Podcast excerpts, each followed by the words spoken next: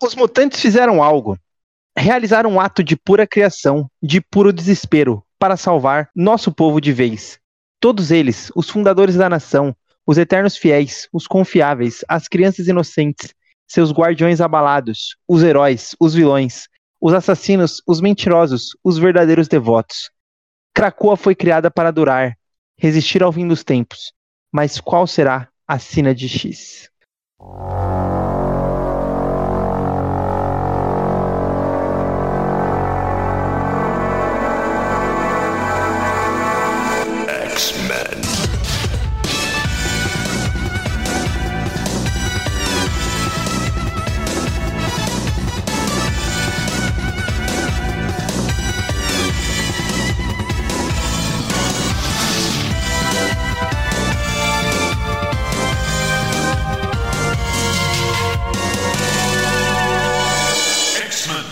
Bem-vindos à Utopia X.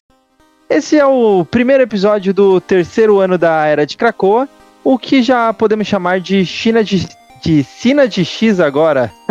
Eu trava a língua. Ou, na verdade, um pré-Sina de X, né? Mas antes de falarmos aí de Cavaleiros de X, que ou Cavaleiros de X, eu preciso lembrar a todos que Utopia X é um podcast dedicado à história dos mutantes, sejam elas dos quadrinhos, dos filmes, das animações. Se tem a ver com X-Men, se tem a ver com mutante, você vai ter um episódio para ouvir aqui no nosso podcast. E ainda antes de falar sobre o episódio de hoje, preciso dizer a todos que o meu nome é Caio, eu sou desde sempre fã de Gambit. Ah, é?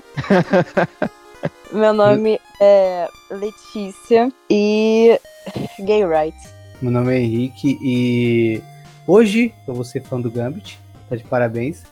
E mais do que isso, uh, eu sou fã do Mr. M desde que eu via ele no Fantástico. Eu sou o Bruno e eu sou fã de Rachel e Betsy desde que o Claremont estava é, carente de, um, de uma mulher pra, pra Kitty Pryde beijar e ele colocou a Betsy. Coisa boa.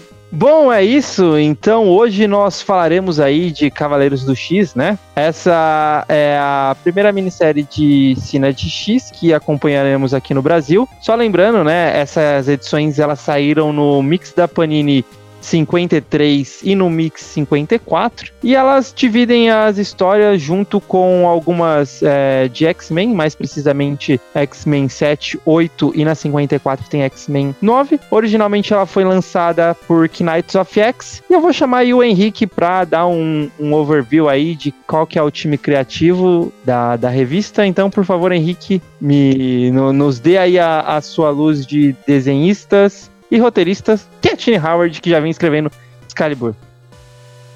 É, e também explicar um pouco é essa confusão, né? De a gente começa a cena de X, mas na revista da Panini ainda não vem como cena de X, então vamos explicar um pouco disso também. Uh, bom, primeiro falando, como o Caio disse, né? Escrita pela Tiny Howard, uh, essa nova minissérie da segmento, a Excalibur, e é uma minissérie mesmo, termina em cinco partes, mas não conclui Excalibur, né? Os plots de Excalibur vão gerar duas minisséries. Essa e uma que tá saindo nos Estados Unidos agora, que é Betsy Capitã Britânia. Essa eu gostei muito, a primeira. É, saiu a primeira edição e é excelente, né? E. Sim. Enfim, o trabalho da Tini Howard nesse núcleo mágico mutante vai ter continuidade, né? Ah, ah, os desenhos são do Bob Quinn e as cores do Eric Arciniega. E ainda tem design do Tom Miller, Cavaleiro do X, graças a Deus, né? Porque a gente tá tendo uns designs complicados aí depois que o Tom Miller parou de fazer os designs da linha X. Ou aparentemente. O do tá Bishop eu nunca vou superar. Não, é. Tá, Outro tá dia num grupo eu fiquei falando, não, cara, não entendo como esse. Caralho, como é ruim o do Bishop. Procure aí, ouvinte. Bishop War. Como que é? War. College. War. É War College. College né? Eu gostei até do gibi, mas caralho, o logo é tão... E o logo naquela capa ainda ficou tão tipo, meu Deus. Mas enfim. O... Agora, Cavaleiros do X, então, de fato, é uma história de cena de X ou não é? No Brasil acabou não sendo, né? Porque ele foi publicado antes de cena de X. Ele saiu nas edições 53 e 54 da Pan... de X-Men da Panini, que agora não é mais um mix quinzenal e sim mensal, porque tem outro mix, né? O mix de Wolverine, também sendo mensal. Então a gente ainda tem essa divisão entre algumas histórias com no núcleo do Wolverine, provavelmente Wolverine X-Force e talvez mais alguma a gente não sabe ainda, e as histórias vão ficar em X-Men. Uh, a gente teve esse ponto onde Sino de X não podia começar ainda, porque X Vida X Morte estava sendo concluída em Wolverine em paralelo. Então a Panini tinha que lançar alguma coisa em X-Men que não fosse tão relevante para Sino de X, né? Então a, re, resolveram antecipar Cavaleiros de X. Quando foi lançado, era Destiny of X já, né? Isso, exatamente, esse é o ponto. Já era Destiny of X, já era Cine de X quando saiu nos Estados Unidos. Então é um título que faz parte da Cine de X, mas o Brasil acabou saindo antes da edição que anuncia a estreia de Cine de X, né? Então, para vocês que estão pegando as edições nacionais, entendam que Cavaleiros de X é uma história mais à parte dentro de Cine de X, né? Então não envolve tantos outros núcleos mutantes, até porque tá no extramundo, né? Então a Panini pôde fazer isso. Ainda que eu não goste tanto, eu entendo e eu gostei que, as, que pelo menos a história saiu tudo junto. Eu gosto quando uma minissérie pode ser concluída assim, em uma proximidade, né? Em duas edições ele já concluiu. Ainda assim, a gente tá com um futuro meio nebuloso. Por exemplo, a Panini não faz ideia de quando vai lançar uh, a, a, a, anual do Pássaro Trovejante, que é excelente e talvez até fique sem lançar mesmo, porque eles não estão achando espaço, ou sei lá. É, tá meio confuso Eu... em como a Panini vai organizar os mix para esse ano e gente tá um pouco apreensivo por conta disso. Eu acho que tem que ver como vai ser lá fora, né? Mas no encadernado do, do Gala desse ano, como o Gala desse ano foi tipo. Um, um, do ano passado, no caso, né? foi só um one shot, eles compilaram algumas outras coisas que estavam soltas. Aí, se não me engano, saiu o Gala, uns extras, o one shot do Gala, uns extras, a, o Secret X-Men e o Thunderbird, o, o Passo Trojante. Então talvez a Panini possa é, fazer isso, ou eles possam ver como eles vão fazer nos encadernados que são os, entre aspas, aspas, os equivalentes, né? Aqueles do Down, Rain, é, Trials e Dash e tal. Mas como não começou ainda, eles, a Panini tá à frente da, dessa republicação dos Estados Unidos, eles começaram atrás e depois ficaram à frente. Então eles não sabem ainda. Então talvez eles façam isso, que eu de publicar como no Gala, como foi no encadernado do Gala gringo, assim. É, o único problema cronológico é que o. Mas é um problema menor, né? Mas ainda assim é um problema. O Pássaro Trovejante ele aparece, ele ganha um uniforme novo nesse, nesse, nesse Giant Size. E acaba que uh, ele vai aparecer provavelmente em X-Men Red aqui no Brasil com esse uniforme novo antes de explicar o porquê ele tá vestindo esse uniforme novo. Mas é uma coisa. Hum, verdade! É, X-Men mas... Red, eu tinha esquecido desse detalhe. Então, é uma, uma, coisa menor, mas ainda assim a Panini, é, pelas declarações que a gente já viu, tá meio que sem entender direito como vai organizar os próximos encadernados de X-Men, ou tomando decisões assim mais de última hora. E é por muito disso que o Bruno falou, né? Antes eles podiam seguir a ordem que a Marvel já estava utilizando lá fora, para além de terem publicado mensalmente, organizarem em sequência de encadernados para as livrarias, né? Toda a fase de X-Men de Krakoa. E agora a Panini não, não, conta mais com essa facilidade, né? Porque está um tanto à frente do que sairão, uh, de quando sairá uh, esses volumes para livrarias nos Estados Unidos. Mas enfim, uh, só para explicar por eu... que Cavaleiros de X é Cena de X e entra como primeiro episódio de Cena de X aqui no Utopia X, apesar de a Cena de X só ser, só ser anunciada de fato na edição 55 de X-Men da Panini. Eu acho que o próprio lance também de de ter puxado para antes é porque lá fora, esse período depois de Inferno e antes de começar a Cena de X, foi um período que não tinha revista, basicamente, né? Só tinha X-Men do, do Dugan, a foi a revista que continuou, que não teve ato e nem acabou. E o 10 Mortes e 10 Vidas, X Mortes e X Vidas, do Wolverine, que aqui no Brasil, como tá saindo outro mix, então não entra. Eu acho que também teve isso, né? Eles tiveram que adiantar para colocar alguma coisa. Porque até a própria minissérie de Sabre, que começou antes da, da Cindy X, se passa antes ah, é, também. É, é verdade. É, ela também foi, vai pro mix do Wolverine, então meio que eu acho que também tem isso, né? Ficou meio que sem é. nada em X-Men e eles encaixaram essas edições de X-Men. Se não me engano, Mas 7 tá a 8 bizarro. são antes da Cina, e aí o 9 é a, a 9 é a primeira da, da Cindy X. É, eu acho que foi isso assim, que eles fizeram. Eu tô aqui no site da Panini enquanto vocês estão falando, só para ver exatamente as que já foram anunciadas. E aí já foram anunciadas X-Men 56 e 57, que estão em pré-venda. X-Men 56 vai continuar X-Men 10 e 11, Mortal X-Men 2 e X-Men Red 2. E X-Men 57 vai continuar com X-Men 12, Immortal X-Men 3 e X-Men Red 3 e 4. E vai ter Judgment Day, dentro desse mix de X-Men já na 57. Já no Wolverine, nós temos o Wolverine 22, ah, aliás, ah, o mix vai ser o, o Wolverine número é, 4. A gente vai ter Wolverine 20, 21 e X-Force 27, 28. E no mix do Wolverine número 5, a gente vai ter Wolverine 22, X-Force 29 e Dente de Sabre 1 e 2. E nisso a gente tá deixando de lado não só a revista do Pássaro Trovejante, que é um manual, mas também é, Carrascos, o, a continuação de Legion of X, como que é o nome? A continuação de Caminho do X, que é Legião do X. É, é isso. Originário, você conversa aí. Então tá, tipo, meio nesse sentido. Não, não duvido nada a Panini é, lançar um segundo mix de X-Men, tipo, X-Men X-Men extra. extra. É, cara. Como é todo meio mundo assustador. falou que deveriam fazer desde sempre, né? Tá meio assustador. É. né, O pior é que, é, tipo, edição. Não tem mais revistas, né? Eles só desistiram de organizar as revistas numa ordem que ela é pior de ler, porque você tem menos edições de cada revista, mas é uma edição mais fácil para eles publicarem, né? Porque pelo jeito eles querem dar continuidade maior a X-Men, Mortar Red e dar menos prioridade às revistas. Só que, tipo assim, se esse é o único meio de publicação, as outras revistas vão ficar meio. né? Mas tá estranho, eu- uma coisa que a Panini nunca deixou de fazer já há um tempo é lançar as revistas aqui no Brasil. Eles sempre conseguiram organizar de alguma forma. E assim, cobrando 30 reais cada uma dessas revistas, vai ser difícil lançar três mix pro leitor aí pagar 90 reais. A gente saiu de é, 25 o começo da, de, da há, há dois anos atrás para 90 para acompanhar todas as revistas. Aí vai ficar meio meio pesado pro leitor, né? Mas Mas o- o- Eu acho que talvez, tipo, em alguma edição antes, como tem os times de Judgment Day, né? O Legion e o Carrasco, talvez façam como fez com Knights of X, que publicou em duas edições, publiquem, tipo, cinco, ou acho que é, acho que são cinco, cinco edições das revistas em uma edição, tipo, duas de uma, duas de outra, três de uma, três de outra, e publiquem, tipo assim, dois meses e tirem o atraso, assim. Tipo, se eles acertarem, eu acho que vai ser melhor pra ler, porque a maioria das pessoas tem esse problema, assim, com, como tem muita revista, hoje tem até menos, mas ainda tem bastante. A experiência de ler, trocando de uma para outra várias vezes, muita gente não gosta. Eu acho que talvez, se a Panini souber fazer, vai ajudar, eu acho, né? Quem lê, tipo, como o Henrique falou, você pega duas edições, você lê na of X 1, 2 e 3, 4, 5 e acabou, assim, é mais confortável do que comprar 5 ou 10 edições mix, já que alterna, pra chegar lá, sabe? O, o problema é que em entrevistas recentes, editores da Panini falaram mais num tom de. É, até um editor específico, mas não vou lembrar o nome agora, não vou parar pra pesquisar.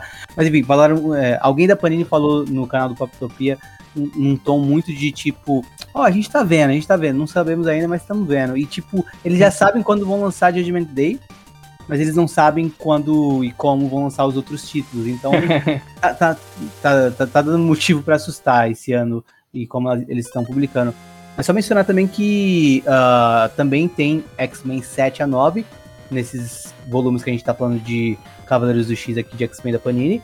E a gente vai comentar quando tiver fechando esse segundo momento do dos X-Men do Duga, né? Fazer um episódio falando sobre mais, assim como a gente fez em alguns momentos do ano passado, né? Então, juntando algumas edições de X-Men do Duga, a gente vai falar tudo junto no episódio vindouro. Então a gente tá pulando por enquanto, mas mais pra frente vocês vão ter um episódio onde a gente vai falar dessas edições todas de X-Men do Duga. Então é isso, com essa explicação e essa tentativa de ser a Sina aqui do Topia X com a Panini, vamos iniciar a Sina de X com Cavaleiros do X. Só lembrando, essa é uma continuação direta aos eventos que aconteceram na revista Excalibur. E lembrando, o Merlin declarou guerra contra a Saturnine e acabou tomando a Cidadela Estelar, que agora se chama Cidadela Lunática, ou seja, o Extramundo agora está sob o controle de Merlin. E aí, na batalha final entre o Excalibur e os, e os exércitos rivais, apenas Betsy ficou no Extramundo, junto do seu exército e de outras versões, que é o, é o seu exército, que são outras versões dela mesma, a Corporação de Cavaleiros Britânia. E aí, sobre o domínio de Merlin, os mutantes do Extramundo estão sendo perseguidos por Arthur, sob comando do, do bruxo, né? Cabe à Capitã Britânia defender os mutantes do Extramundo. A Betsy pede auxílio a Roma para trazer reforços, ah, os reforços de Krakoa. Lembrando, Roma Ela é uma das comandantes de uma das províncias de, do Extramundo. E ela é também é filha do Merlin e também já governou o Extramundo. E aí a Betsy pede auxílio para ela para trazer reforços de Krakoa. Lembrando também que não há portais para Krakoa no Extramundo. O portal que tinha já foi destruído por Merlin. Roma consegue ajudá-la num ritual que fará nascer uma nova equipe de 10 cavaleiros que sairá na, numa missão. A missão é encontrar o Portal do Destino, assim como os Cavaleiros da Távola Redonda. E o Portal do Destino é meio que o, o santo graal deles. Mas antes da missão, eles acabam tendo de ir apurar uma situação com o Jim Jasper no mercado paralelo. O reino está sendo atacado pelas fúrias de Merlin, que são fúrias é, gigantescas, né? Lembrando, as fúrias são. É, é meio que um robô sentinela do extramundo, porém feito ali de, de magia, até pelo próprio Jim Jasper. E aí essas fúrias agora estão sobre o comando de Merlin e também pelo comando de Arthur, e o exército de Arthur tá tocando o mercado paralelo. E aí parte dos cavaleiros vão para lá, outra parte vai para Sevalif em busca do Portal do Destino. Bom, quem são os cavaleiros do X? É a Betsy Braddock, a Rachel, o Richter, o Shadestar, a Bay, o Gambit, a Megan Braddock, o Shogo e, e, assim também no meio do caminho eles encontram o Killon que se juntam a eles. Lembrando, o Killon é um personagem lá das primeiras versões do Excalibur da época do Chris Claremont. Bom, em Sevalit, Morte, o filho do Apocalipse, dá a dica a Betsy sobre onde ela poderá encontrar o portal do, do destino. Ela diz que eles precisarão ir até o reino de Mercanton. E nisso, é, ela, a, a, equipe dela se junta à equipe do Gambit que já estava lutando lá no mercado paralelo, e a ponto deles conseguirem ver o sacrifício do Gambit para eles conseguirem chegar até Mercator. Um dos motivos que o que, é, que esse reino era inalcançável, eles necessitavam um sacrifício o Gambit se sacrificou e aí os Cavaleiros do X conseguiram alcançar esse reino inalcançável dentro do, do Extramundo. Por que, que eles estavam indo para lá? Exatamente para recuperar o Portal do Destino nessa missão que a Roma deu para eles. Ao chegar, ao chegar lá, eles descobrem que o reino de Mercator é o próprio Portal do Destino e quem está ali que criou todo esse reino é nada, ninguém menos do que Absalom Mercator. Mutante que quase ninguém lembra, poucos lembram, mas ele é o Mr. M. Aliás, o, o, é, o Mr. M, que não é o mesmo Mr. M do Fantástico, e sim um mutante nível ômega que apareceu lá na datapage dos, de House of X e Power of Ten. Bom, Estando ali agora, eles precisam abrir um portal, usar o portal do destino para abrir um portal de Krakoa, receber os reforços de Krakoa e conseguirem é, lutar contra os exércitos de Merlin e também de, de Arthur. E aí, para isso, eles precisam buscar quem se sacrificou, que no caso é o Gambit. E aí eles descobrem que ali se cria um castelo onde eles conseguem, com o poder da Rachel. Lembrando, a Rachel é uma pessoa que ela existe como ser único. Até podem ter outras é, pessoas que têm o nome de Rachel Summers em outras realidades, mas a Rachel Summers que a gente conhece, ela é um ser nexo, né? Então, ela existe uma única versão dela e nenhuma, e nenhuma outra realidade tem igual. Então, a Rachel ela consegue identificar qual que é o Gambit dentro desse castelo de todas as realidades. Há um momento em que eles lutam com o Gambit, porque o Gambit acabou é, tendo o, o sangue do apocalipse dentro dele renascido como Cavaleiro Morte, eles lutam, derrotam o Gambit. Na hora que eles vão para a batalha final, eles se surpreendem que, na verdade, o Absalom Mercator já abriu um portal e chegou ali uma porrada de mutantes de Krakoa e acabou derrotando os exércitos do Merlin e de do Arthur. E aí, quais são as consequências disso? A Capitã Britânia, ela decide que junto de Betsy ela vai comandar o, o reino do do extramundo e toda a tropa do, dos capitães britânicos eles definem eh, eles decidem ficar do lado dela. Então eles não vão mais depender do, da, das ordens tanto do Merlin ou da Saturnine ou então de Roma para liderarem o, o extramundo. E claro não menos importante mencionar Betsy e Rachel tem aqui o seu primeiro beijo, um beijo que é esperado desde os anos 90 aí. Finalmente ele aconteceu dentro dessa história. E aí eu puxo para vocês, meus amigos, comentarem o que, que vocês acharam da história. Vou começar pro, pelo Bruno, que tá com a história mais fresca aí, na, que acabou de reler. É, eu gosto, assim, eu acho que na, na releitura deu para entender melhor qual que é a, da, a do gibi. É, eu tenho algumas coisas com ele, eu acho que a estrutura que a Tini escolhe de ser, tipo, é um conto, é uma, uma quest de D&D, sabe? E tem os 10, e eles têm, tipo, toda a questão do feitista e tal, tem até um lance meio profético ali. Eu gosto disso, é né? uma estrutura mais episódica e é agradável, ao mesmo tempo que eu acho que isso limita um pouco a história às vezes, assim, sabe? E mais do que em Excalibur, eu acho. Tipo, eu, acho que eu não gosto tanto de Knights of X quanto eu gostei do último arco de Excalibur, talvez dos dois últimos arcos, porque eu gosto bastante do daquele arco todo com a, com a Quanon e a, a Melis. Mas ao mesmo tempo gera uma parada agradável, assim, sabe? Como eu acho que muita gente também é, se ficava um pouco perdido em Excalibur por causa de uma questão de conceito ou uma da revista, etc. É legal ter uma estruturinha mais fechadinha, mais regradinha, tipo, ó, tem essa quest, eles têm que fazer isso, tem que pegar isso aqui, são esses personagens, eles estão aqui porque tem que estar tá aqui, sabe? Então eu acho que também, talvez, para quem não gostou de Excalibur, possa ser mais agradável por essa estrutura, que eu acho que é um pouco mais simples, assim. Só que tem umas horas que eu sinto que ela limita um pouquinho a revista. E sobre o lance da, da Rachel e da Betsy, é curioso que é, a gente está vendo isso ser desenvolvido mais agora, eu acho. Eu fui ah, na, no Cerebro recente que a, da Tiny Howard, ela falou um pouco que ela não tinha essa visão das duas juntas até o Gala.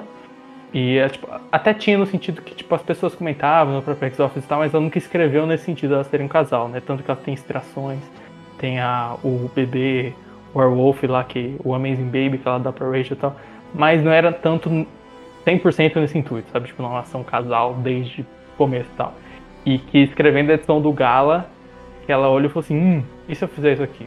E aí ela escreveu toda a cena lá que elas dançam juntas e tal, que teve até que da repasse de editorial e tal, porque ela queria fazer um negócio mais explícito, e falaram, tipo, vamos pedir, vamos pedir pro rato aprovar.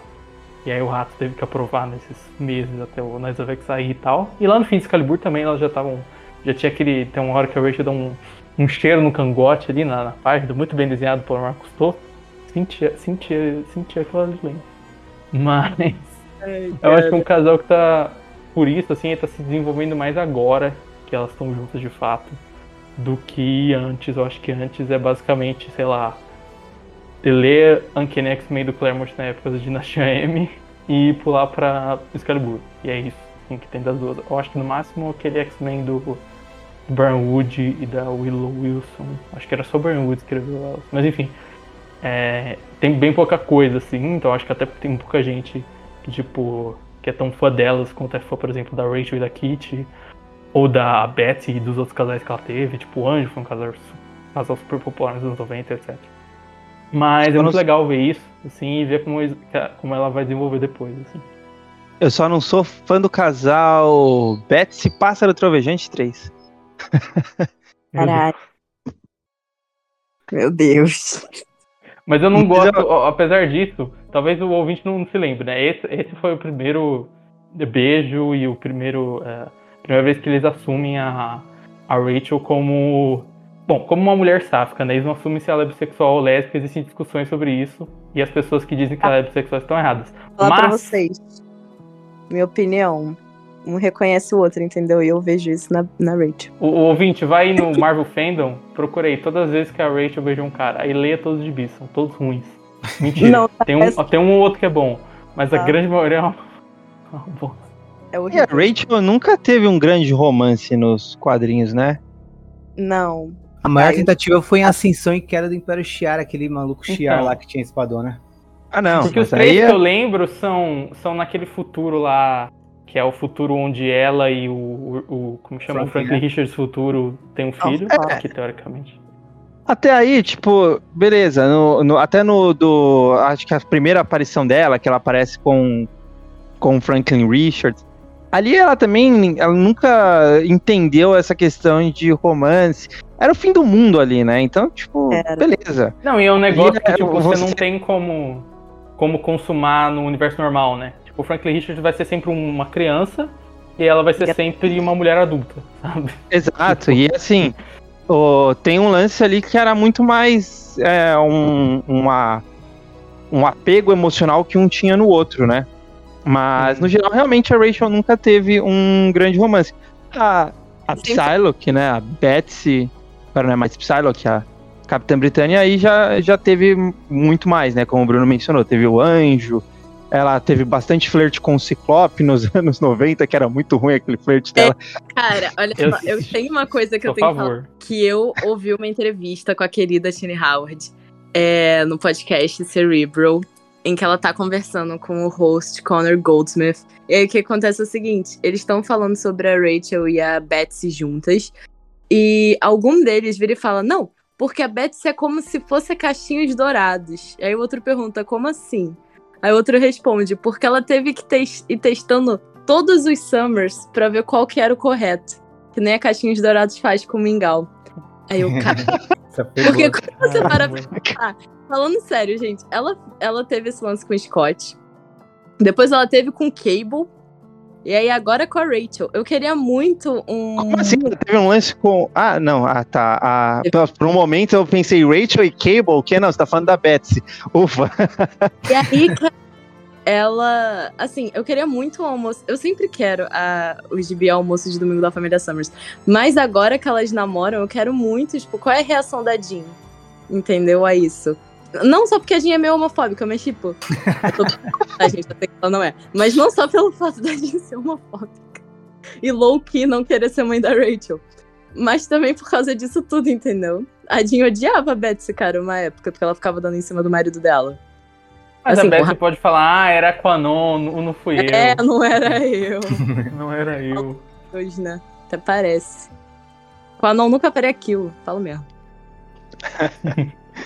Mas eu- o que eu ia falar era que teve esse, esse lance do Franklin, aí teve o que o, o, o Henrique citou, que é aquele Guerreiro Shiar lá em Ascensão, que é do Guerreiro Shiar, que o próprio Brubaker, eu senti muito, tipo, na minha leitura, que, tipo, ele tinha uma espada com fragmento da Fênix, e aí a Rachel se atrai por ele, e aí ela consegue tirar aquele fragmento, e ela meio que pega aquele verdade. poder, e ela meio que larga ele. E aí eu farei uma crítica ao Sr. McCarry, que quando o McCarry recupera é, esse, eles dois lá no espaço, lá no final de X-Men Le- Legacy, eu acho que eles especificamente escrevem eles mais como casal mesmo. Eu acho que o Brubaker escrevia mais como, tipo, ela se atraiu e falou assim, desculpa, você tinha o espírito da, sua, da minha mãe numa espada, não era isso. O que é o bem gay, inclusive, eu achei. Tipo assim, não, não, queria beijar você, era só o espírito da minha mãe que tava num, num objeto que eu tava carregando.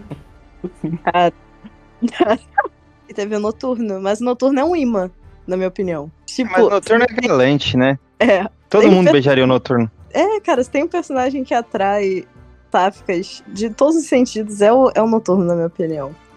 Tá na criação dele, não adianta, tá no sangue.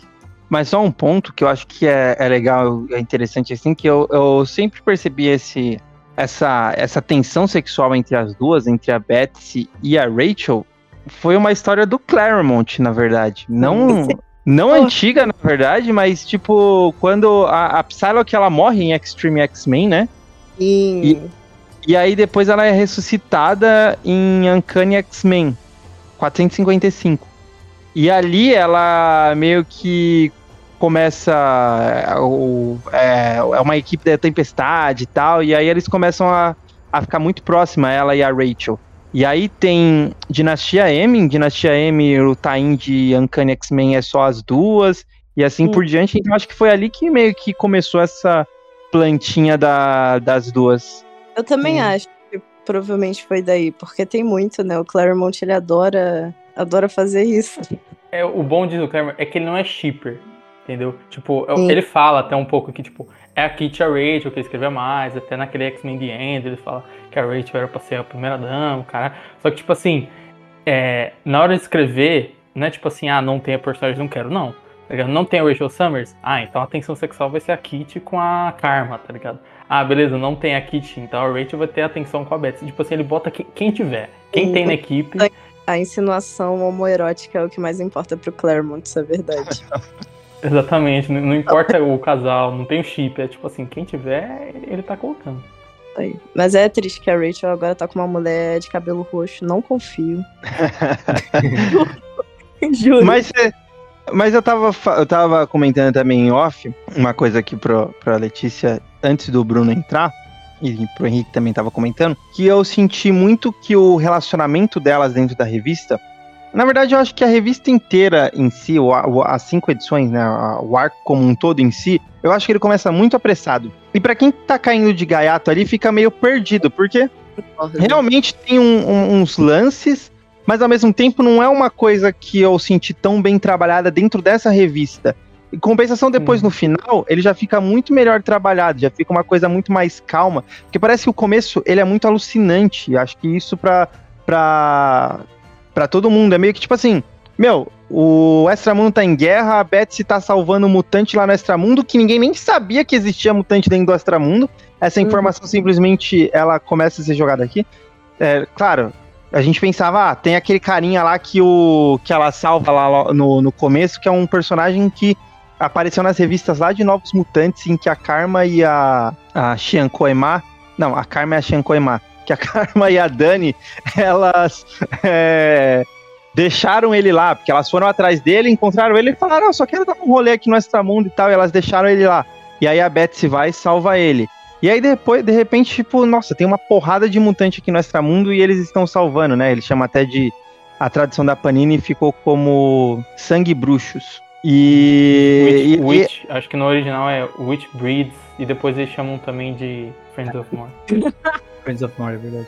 É, então, e aí de repente, tipo, a- a- ela tá salvando ali, ela chega lá na home e fala: Ah, me ajuda aí a, a puxar os, os meus brothers de, de, de Krakoa, que eu vou acabar com isso em, um, em uma tacada só. Os mutantes vão conseguir resolver isso rapidinho com, contra o Merlin, né? E aí ela simplesmente dá uma quest pra ela, assim, em vez de- é tipo, ah, em vez de tipo te ajudar mesmo, vou te dar uma quest muito mais interessante que vai te dar muito mais trabalho traz 10 pessoas aleatórias. Até agora eu não entendi por que, que a, a, a Jubileu não foi, porque no começo era a décima era a Jubileu. Eles simplesmente deixam a Jubileu pra trás, porque eles não, é um ela não editorial isso aí. Terminators. pro- é, tem uma revista Exterminators que ela faz parte, é só por isso. Não, Mas eu a explicação entendo. melhor não é essa. A explicação melhor é que a Tina Howard percebeu que o legal era o bebê, não era a. a Jubilee. É, Ela só foi levar só Não, e assim, é que é realmente E é essa explicação que fica. Eu tipo, topo o é, fica só porque a gente pensou, ah, realmente a, a, a Jubileu não, não tem graça. Não, e tipo, eu acho que também meio que, re, entre aspas, resolve o problema, porque, tipo assim, a Jubileu no- nos anos 2000 pra 2010 teve toda aquela questão dela virar vampiro, que era algo meio tipo, ah, como ela é personagem jovem, ela não vai envelhecer, então vamos transformar ela no vampiro pra ter um motivo pra não envelhecer direito. E aí logo depois o Brian Wood deu um bebê pra ela, e o bebê tem um efeito oposto, né? Tipo assim, o bebê, ele é um significante que a pessoa vai envelhecer. Por isso que o Homem-Aranha não tem filho nunca, o caralho, porque, tipo assim, o filho tá no gibi, ou ele vai ficar um bebê por 30 anos, ou ele vai começar a crescer, os personagens vão ter que começar a envelhecer. Aí eu acho que a Tina aproveitou, tipo, mano, se eu botar ele aqui e virar um dragão, e botou no Excalibur, e deu certo, eu acho que ela deve ter percebido que, tipo, a Jubileu tem menos graça, porque ela fica meio, ai, meu filho, ai, meu filho. É, ele não, é ele não é o seu filho, sabe? Ele é, o seu filho, ado- adotado. Mas, assim, ele é um dragão, né? Ainda eu acho, eu acho que ela olhou e falou, Aliás, ah, melhor ajuda- ele. Ajuda muito a história que a Jubileu não tá, porque, tipo, ia ocupar espaço com mais o mesmo, que é a lamenta- lamentação constante de, tipo, cuidado com meu filho, cuidado com meu filho, cuidado com meu filho. Ah, e Alimentou também- mesmo assim, ela ficou falando isso. É, então. Mas e se ela estivesse lá? E também a questão. Eu acho que o, o Gambit sentar com a função única de. Olha, cuidado com a vampira, cuidado com a vampira, cu- vampira, cuidado, que era completamente desnecessária, ele também foi muito mais bem utilizado nessa história, né? Do que era em Excalibur, por exemplo. Ah, pra não gostar. eu- O Will Gambit é legal que ele fica com a Bey e eles ficam todos tipo, eu amo a mulher, eu amo o marido, eles ficam dois meio assim. Puta, é isso mesmo. O- Mas o, o, o lance pra mim da, da Jubileu não é nem assim a questão de tipo, pô, eu gosto da Jubileu, porque ela não foi. Não, é simplesmente por que, que ela estava ali naquele momento ela realmente não foi, pode ter sido por um editorial ou qualquer coisa nesse sentido, mas dentro da história não tem explicação nenhuma. Não tem nenhuma. Simplesmente eram 10 pessoas. Nem os tinham 10 personagens pessoas entendem. Então, Não, eu fica- entendi no final, quando a Betsy dá o fecho na Roma, é que é basicamente ela pede ajuda pra Roma, fala, ó, preciso aí que você me ajude, eu preciso de ajuda aqui, não tá dando só eu e as bilhões de versões de mim mesmo. É, o que eu entendo também, se eu tivesse uma autoestima baixa, se me botasse com um milhão de versões de mim, eu ia querer outras pessoas, não ia querer, agora Deus. É, faz um feitiço aí, ajuda nós, e ela faz aquilo, tipo, ela cria aquela, aquela estrutura de, ah, são 10 cavaleiros que eu vou conjurar e você vai ter que ir de cá pra lá e pra dar certo. Tipo, é meio que, no, final fica bem claro quando a Betsy fala, na minha releitura, né, na primeira leitura eu também tinha entendido, quando a Betsy dá o fecho no Merlin na Saturnine nela, que tipo assim, ela fez a mesma coisa que a Saturnine fez em X de que é tipo montar todo um rolezinho pra acontecer o que ela quer. E ela montou o, esse lance dos 10 pra Betsy pegar 10 pessoas, só que ela pegou as 10 pessoas que ela queria, sabe? Então ela não quis pegar a Jubileu. Provavelmente porque tem todo aquele período do meio que ela pega o Shogo e fica conversando com ele. E que É, pode deixa ser. ele ali pra ele não. Então é bem isso, tipo assim, no fim das contas, esses 10 são escolhidos porque a Roma quer que sejam esses 10. É, não, isso. Porque a isso Roma é quer ela realmente- mesma passar a perna dessa vez, sabe? Só que eu acho que também isso não é muito textualmente, tipo, só no final, quando a Bessie dá o fecho nela, que você fica totalmente claro que era que tipo a Roma fez arbitrariamente o que ela queria, o feitiço Não, faz total sentido mesmo. É porque, na verdade, assim, dá pra perceber que a Roma. Até dá pra perceber antes que a Roma tá manipulando elas, mas eu realmente nem me toquei que é, a manipulação da Roma fazia também com que ela quisesse ficar com o Shogo, por isso que a Jubileu não vai. Sim. É realmente esse o motivo. Pronto, tá explicado, gente. Mas eu adoro quando ele tá com elas. Com a Roma ou com a Saturnine. Gente, sério, eu acho muito engraçado. E assim, eu gostei também um pouco do da interação da Roma com a Saturnine, porque Sim, pra eu que. É, você também chipa elas? Não, eu chipei. Porque, pô, na real, eu chipava, eu chipava a Saturnine com a Betsy, uma coisa meio enemies to lovers, entendeu? Eu, eu concordo, eu concordo. Pois é. E aí, cara, ela ficou com a Rachel. Eu, ok, quem é que pode ficar com a Saturnine agora? E aí tem essa maluca, anda por aí só de roupão, vive a vida dela, assim, Nepo Baby pra caralho também, a Roma, né? Em que momento será que a, a Roma ela decidiu parar de vestir armadura e ficar só de roupão? Não Porque sei, mas antigamente ela ela tá, precisa de armadura, né? Ela tá muito certa. Good for her. E aí, cara, é isso, entendeu? É muito mais confortável. Se eu pudesse ficar andando de roupão o dia inteiro, eu também andaria. Pois é, e aí, cara, ela tá ali, cuida do bebê, aí tá da Saturnine junto com, com o dragãozinho, que é um bebê, né, também. Enfim, eu, gostei, eu chipei, eu chipei. Não, e assim, o que eu gostei da, da, da interação das duas é que era uma coisa que você via muito na época de Excalibur, da- do original, né? Que as duas, elas meio que comandavam juntas ali. Por mais que é, a, a, a Saturnine era acima da Roma ainda, mesmo assim as duas ainda tinham um lance de comandarem juntas, usarem o, o Brian Braddock pra ser o guardião ali do, do universo e tal. Mas eu senti um pouco de falta da, dessa interação das duas, porque parecia que elas, tipo, mal se conheciam. E as duas sempre foram aliadas. E aí faz total sentido a Roma a esconder a Saturnine lá do Merlin, como também faz sentido ela ajudar a, a Betsy. E faz mais sentido ainda ela ajudar a Betsy com um plano próprio, que a Roma também ela é uma personagem tão grande quanto a Saturnine. E ela tava meio que, tipo, ali só é, sendo ninguém desde X Espada, né? Sim. Sim. E no, e no arco final de Excalibur, quando a Saturnine conta a história toda, o que ela conta foi isso, né? Que, tipo, ela aproveitou lá das guerras secretas do caralho que o universo tá acabando pra passar a perna na Saturnine e no Merlin. Só que ela depois, tipo, como é, o Saturnine e o Merlin, a, a Roma e o Merlin não são, tipo, ah, matou, acabou. Eles são figuras que são meio constantes, até pra essa questão de mit- mitologia e multiverso, caralho. É, ela dá um reino pra cada um, né? Um reino da. Acho que é o. é o das fadas, eu acho, pro Merlin, um negócio assim, e o da, da Roma Regina é o reino voador lá, flutuante. É, então acho que tem isso também, que tipo, ela sabia que ela não podia passar a perna, é, tipo, 100%, ela tinha que dar algum espaço pra eles, porque senão eles iam parecer e passar a perna de volta, né? Tipo, eles são constantes e ela tem que dar um jeito, assim. E aí parece que a Roma aproveitou o Merlin dando o jeito dele pra dar o jeito dela, tipo, ó, vou fazer esse esquema aqui, até porque a Saturnine também tá meio na mão dela. Eu gostei disso, assim, na primeira leitura também eu achei que eu não peguei isso tanto. Mas eu li mensal, então talvez lendo tudo de uma vez eu pegasse, não sei.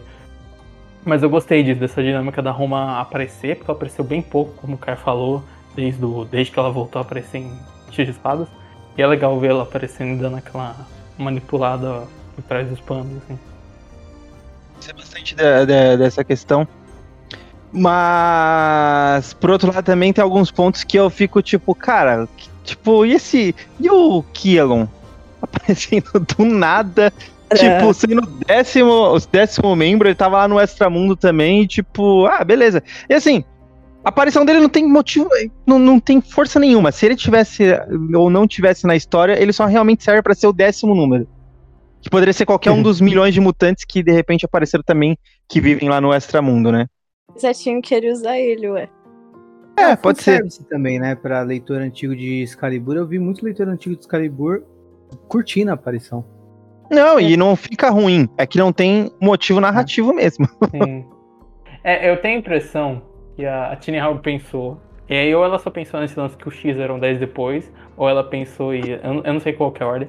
Mas que ela falou, tipo, putz, tirou a Jubileu, vou ter que botar alguém, e o Mordred já ia entrar também.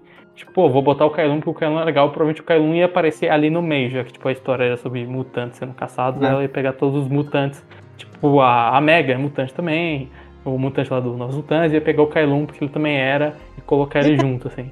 Isso é uma história maior, né? Tipo. E aí encurtaram pra uma mini, talvez. É, porque o começo realmente é, muito é muito corrido, eu senti.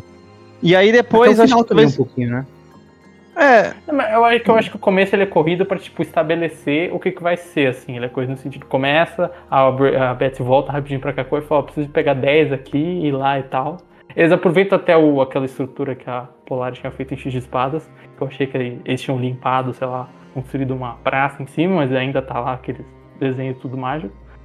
É, e aí ela, ela, tipo, essa parte é corrida nesse sentido de tipo, juntar os 10. Quando junta os 10, e Exato. Na segunda edição eu não achei tão corrido. Aí na quarta e na quinta já parece que já começou a dar aquela.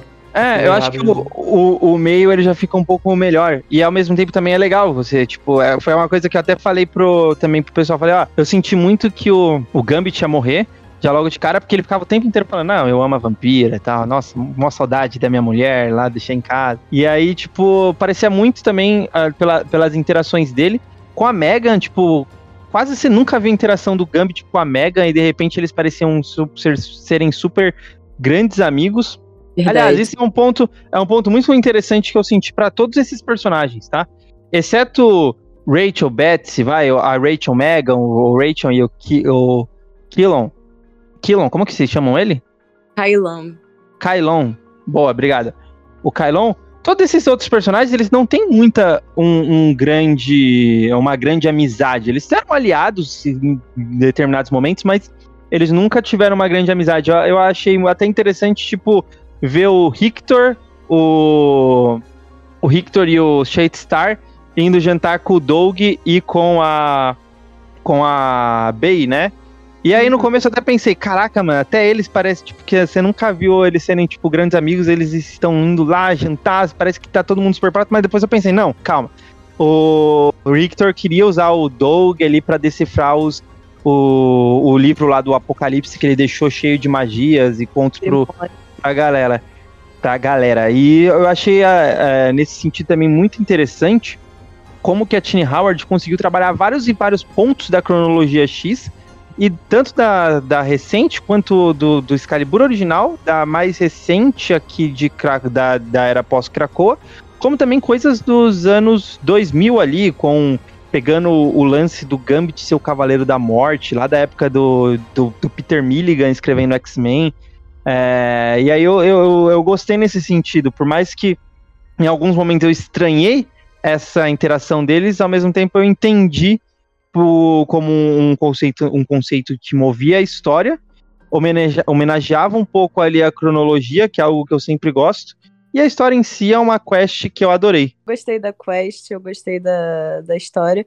Que nem eu falei, eu acho que talvez ela tivesse sido prevista, não sei, para ser um pouco mais longa, porque eu achei algumas partes, que nem você falou, meio corridas, assim. Mas no total eu gostei. Gostei da, dessa história. E eu tô gostando da que tá agora também, da Betsy Brother Captain Britain. Eu acho que ela tá ficando cada vez melhor, talvez, a, a Tini Howard. Apesar de eu gostar mais de alguns arcos de Excalibur do que desse de Knights of X, eu acho que ela. Sei lá, pra mim parece que ela pegou muito jeito, porque eu acho as primeiras edições de Excalibur mais chatinhas, sabe? Aí ela vai criando mais coisa pro extramundo, vai ficando muito legal. Eu gostei dessa história. Eu gostei dessa aventura que eles tiveram, assim. É, o conceito que ela criou pro Extramundo é muito é, dela, assim. acho que tem que Sim. ser algo que você tem, tem, que reconhecer muito pra, pra Tiny Howard, porque isso sempre foi uma bagunça. Todo Sim. esse conceito de Terra 616, Terra não sei o que, Terra não sei o que, vem tudo ali dessa coisa de, de Excalibur. É tipo uma, muito maior do que o universo de X, de, de X-Men. E ao mesmo tempo nunca ninguém entendeu o Extramundo. E ele continua ainda confuso, para ser sincero. Não é que não tá confuso, ele ainda tá confuso mas pelo menos ali dentro tem muita coisa que dá para ser explorada. Eu acho legal como ela pegou, tipo, no X Espadas, quando estabeleceu cada reino, pegou a herança do, do extramundo original, entre aspas, que era tipo. Tinha toda essa questão é, mágica, mitológica, arturiana, mas também tinha uma questão meio sci-fi e tal, né? principalmente o Merlin a Roma. É, era tipo, não era 100% mágico, mas também não era 100% sci-fi, tinha muito essa mistura. E eu acho que ela e o Hickman, especialmente ela, mas eles conseguiram muito bem. E, aliás, eu acho que especialmente os visuais do Pepe Laras, Laras no, no X de Espadas, porque as edições que mostram mais cada rendição deles, é, conseguiram muito, tipo, fazer isso, restabelecer isso num extramundo novo, né? Então, ó, tem esses reinos específicos e cada um é bem isso. É tipo uma mistura de álbum novo com álbum velho, a um sci-fi novo, com um sci-fi novo com uma magia velha. Então, tipo, o Reino dos Vampiros ele não é, tipo, sei lá, é, Transilvânia, assim, ele é tipo uma arquitetura brutalista, onde tudo é umas pedras escuras, gigantes, assim, sabe? Ele tem outra pegada. Então é legal ver isso, assim, a forma como ela atualiza essa mistura de velho e novo, assim, que tem desde o, desde o começo e que, como já está estabelecido, é, nesse DB eles conseguem ir de um lado para o outro de um jeito sem ter que ficar, tipo, explicando tudo o tempo todo e tal. E a, a Letícia te fala do lance do grupo. Tipo, eu não acho esse o melhor gibi ou o melhor arco da Tini em, em X-Men nem nada. Mas eu acho ele a melhor escrita de grupo dela, assim. Dá pra sentir que ela Sim. realmente tá afim de escrever cada um daqueles personagens, nem que sejam tipo uma aparição, tipo Kailun, Kailun, é, que ele aparece pouco e tal, mas ela também, pô, olha aqui, dá, dá pra ver que tem uma certa empolgação ali e a forma como ela escreve os personagens também, e a forma como ela pega essas coisas do passado deles e recupera. Recupera as Scanny para Rachel, recupera o Cavaleiro da Morte. Cara, isso, é muito, isso é muito bom. Isso, isso é, é, é, demais, assim, o lance. E ela consegue explicar em uma data page o lance da, da Ascani com a Rachel, que fica melhor explicado hum. do que. Hum. Pra entender a cronologia da Rachel, tipo, de uma forma muito melhor. Eu tô lendo os anos 90 agora e não tô entendendo porra nenhuma. Exato, e aqui tá tipo. Claro, é, é sacanagem comparar, porque ali tava. A, a, a, aqui já tem todo esse contexto histórico, né? Mas ao mesmo tempo sempre foi meio bagunçada a cronologia da Rachel. E é, você pegar, você, você entender que a, é, é, é, a Rachel um dia vai ficar velha, vai pro futuro e vai vir pro passado buscar o Cable para criar o Cable. É a, é a mesma Rachel. Isso eu achei, mano, assim, lendo eu achei muito da hora. Sim, cara, eu adoro essa parte da Scania. Eu gosto muito que ela tá botando esse negócio de Ascani pra Rachel de novo. Porque ela já teve tantos nomes ridículos, tipo Prestígio, sabe? E se ela não pode ser a Fênix. Sacanagem, né? Rachel, de coco e chocolate. Né? Pois é, cara, é ridículo. Então, se ela não pode ser a Fênix, eu acho a Scania muito bom. Eu acho a história da Scania muito foda também. Tipo, de todo esse futuro apocalíptico dela criar, tipo, tipo essa religião, assim. Uma parada bem Jesus com Cable. É muito legal. Muito da hora. Não, e isso que o Bruno falou, de que ela consegue é, pegar os personagens interagirem, é, a, a interação dos personagens sendo vários pontos é, grandes, da, aliás, vários pontos homenageando a, a, cronologia, isso é muito da hora. Tipo, você vê o Rictor com o, o Shade Star, é muito legal. A única, o único ponto que eu falaria que ela não homenageou bem a cronologia é na hora que eles estão no Portal do Destino. E aí a Megan tá lá e aí todo mundo começa a ter visões, né? E aí a Megan tem uma visão com o Brian E aí ela começa a falar e o Brian vai e coloca a mão na boca dela. E aí a Megan fala: Não, Ah. o meu Brian jamais faria isso que você está fazendo. Faria, Sim. faria pra caralho. Eu É pensei, cara, eu pensei exatamente a mesma coisa. Você foi falando, eu falei, caralho, eu ia falar isso agora. Tipo assim, eu ri muito disso. Eu falei, caralho, não, ele faria assim, Mega. Ele, Ele faria. faria assim. pra caralho. Nossa, sim. Essa passada de pano que eles dão, que o editorial e os escritores dão pro Brian Braddock, eu nunca vou superar, caras. Eu acho legal dessa cena também é que essas cenas deles no, no, no Portal do Destino, elas são intercaladas.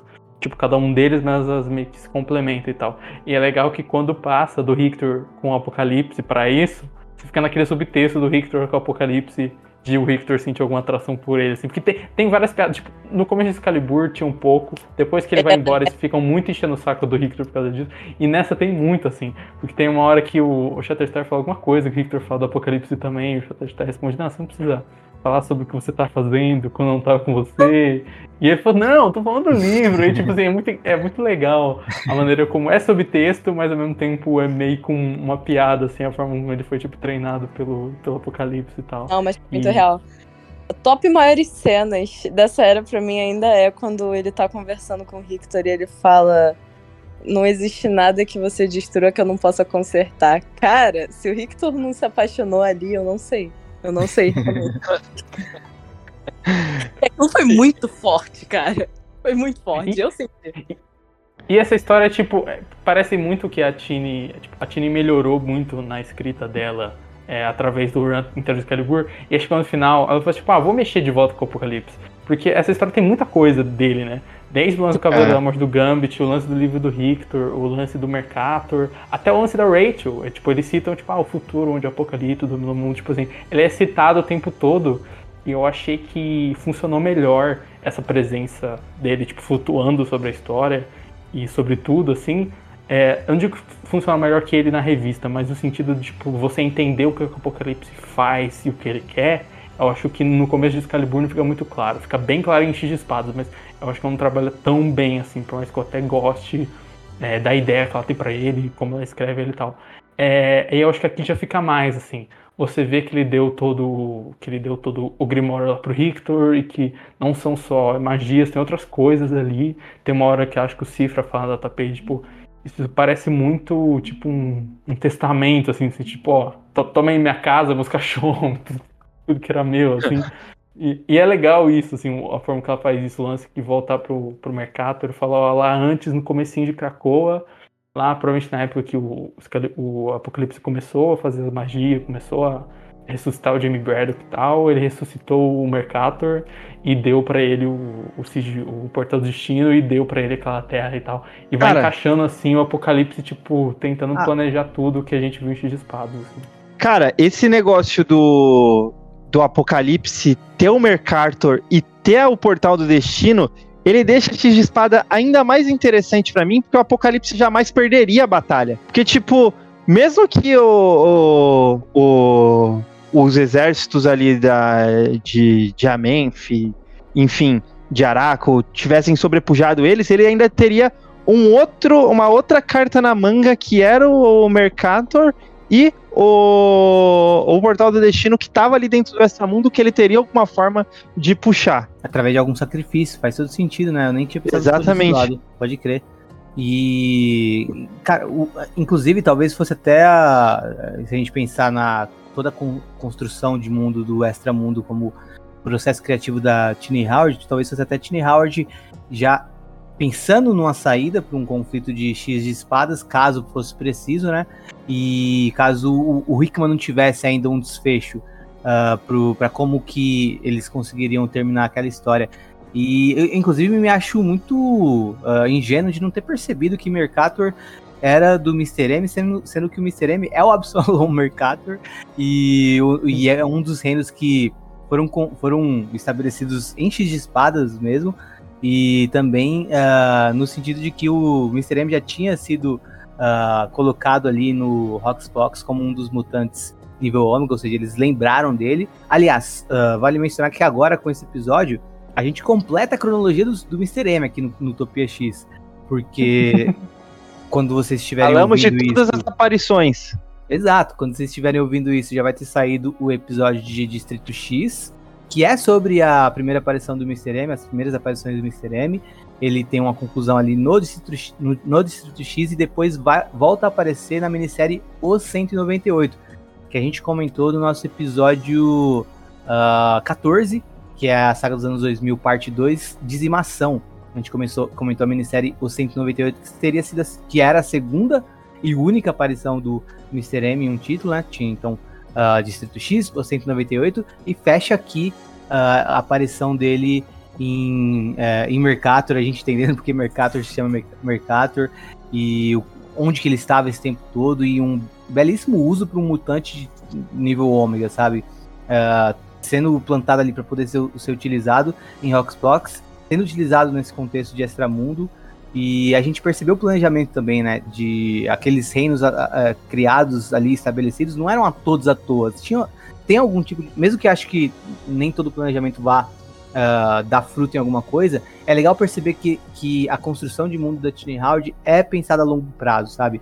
Eu acho que talvez ela não tenha uma certeza de quantas séries ela vai escrever, de se Excalibur ia chegar a tantos números ou não, de que Cavaleiros do X seria uma minissérie, ou mesmo que esse plot talvez não fosse um- uma coisa a ser trabalhada em Excalibur e teve toda essa reformulação. E ela conseguiu utilizar esses, essas cinco edições muito bem, né? Eu até acho que depois de ler eh, Cavaleiros do X, uma coisa que eu pensei foi como a gente. E também, na verdade, depois de ler a primeira edição de Capitã Britânia, né? De Betsy Braddock Capitã Britânia. ah, eu pensei, tem certas coisas que eu acho que a gente só dá valor depois de um tempo, sabe? Que a gente não percebe uma coisa muito bem construída e que, inclusive, é, conceitualmente pode dar muitos frutos no futuro. A gente só vai perceber nesse futuro que essa coisa for mais bem elogiada, até porque enquanto está sendo construída, às vezes a gente não, dá tanto valor. Não só a gente, como nós quatro aqui, tô falando no geral, leitor X, ou leitor de quadrinho no geral, sabe? Que acho que ah, no futuro a gente vai dar muito mais valor para tudo que a Tiny Howard escreveu e vai escrever ainda em, na linha X e que e ela trabalha muito bem, né? E assim, as falhas que, que, que ela vai ter de entregar às vezes um plot menos interessante, ou de às vezes ficar confuso, ou de às vezes aproveitar mal um personagem ou outro, enfim, ah, ela vem evoluindo também nisso, né? Eu acho que aqui, por exemplo, um problema que eu via em Excalibur era que ela não lidava tão bem com cada um dos membros da equipe. É, parecia que tinha muita gente para muita história também, onde essas pessoas não tinham ah, muito espaço. E aqui eu acho que ela utilizou bem todos os personagens praticamente que aparecem na história. Não sei se vocês concordam, mas e- até alguns que apareceram poucos, tipo em, em- momentos que foram marcantes, tipo que ela você comentou do Richter com Shatterstar. De todos os escritores assim que começaram ali em Aurora do X, você pegar ah, a bagunça que ficou um X-Force Wolverine do Percy, ou o quão carrascos do Dugan ah, foi ah, perdendo o sentido de existir, assim, e tal, o Dugan foi indo para outros, outros pontos da linha X, ah, ou Novos Mutantes, que foi uma coisa que teve troca de equipes criativas, então não dá pra gente considerar o mesmo Novos Mutantes que começou a Aurora de X como uma coisa que se seguiu depois ah, de X de Espadas, por exemplo, são coisas completamente diferentes. Ou outras séries que se iniciaram lá em Aurora X, acho que ah, se a gente pega trabalhos da linha X desde Aurora X, usa Tiny Howard, tendo Excalibur, todas as edições, e esse daqui, ah, é muito consistente, sabe? Eu acho que é um dos mais consistentes.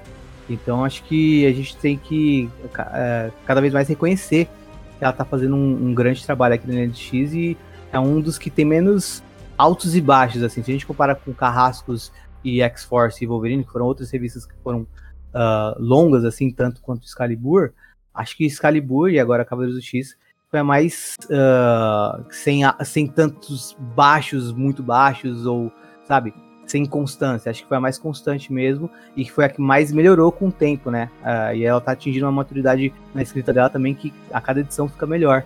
E eu gostei muito dessa minissérie como toda. E acho que ela ainda vai entregar muitas coisas boas. Tem muito, muito espaço para ela trabalhar mais histórias nos próximos projetos que ela for fazer na linha X. É uma pena que aqui no Brasil, por exemplo, a gente leu toda essa. ah, é, é uma- é até pouco, né? Porque a gente pensa, é um ano e é- tem só cinco edições da Tiny Howard, né? É, é pouco, né? Em, nesse núcleo, né? Porque ela escreveu o Secret X-Men também. Mas enfim.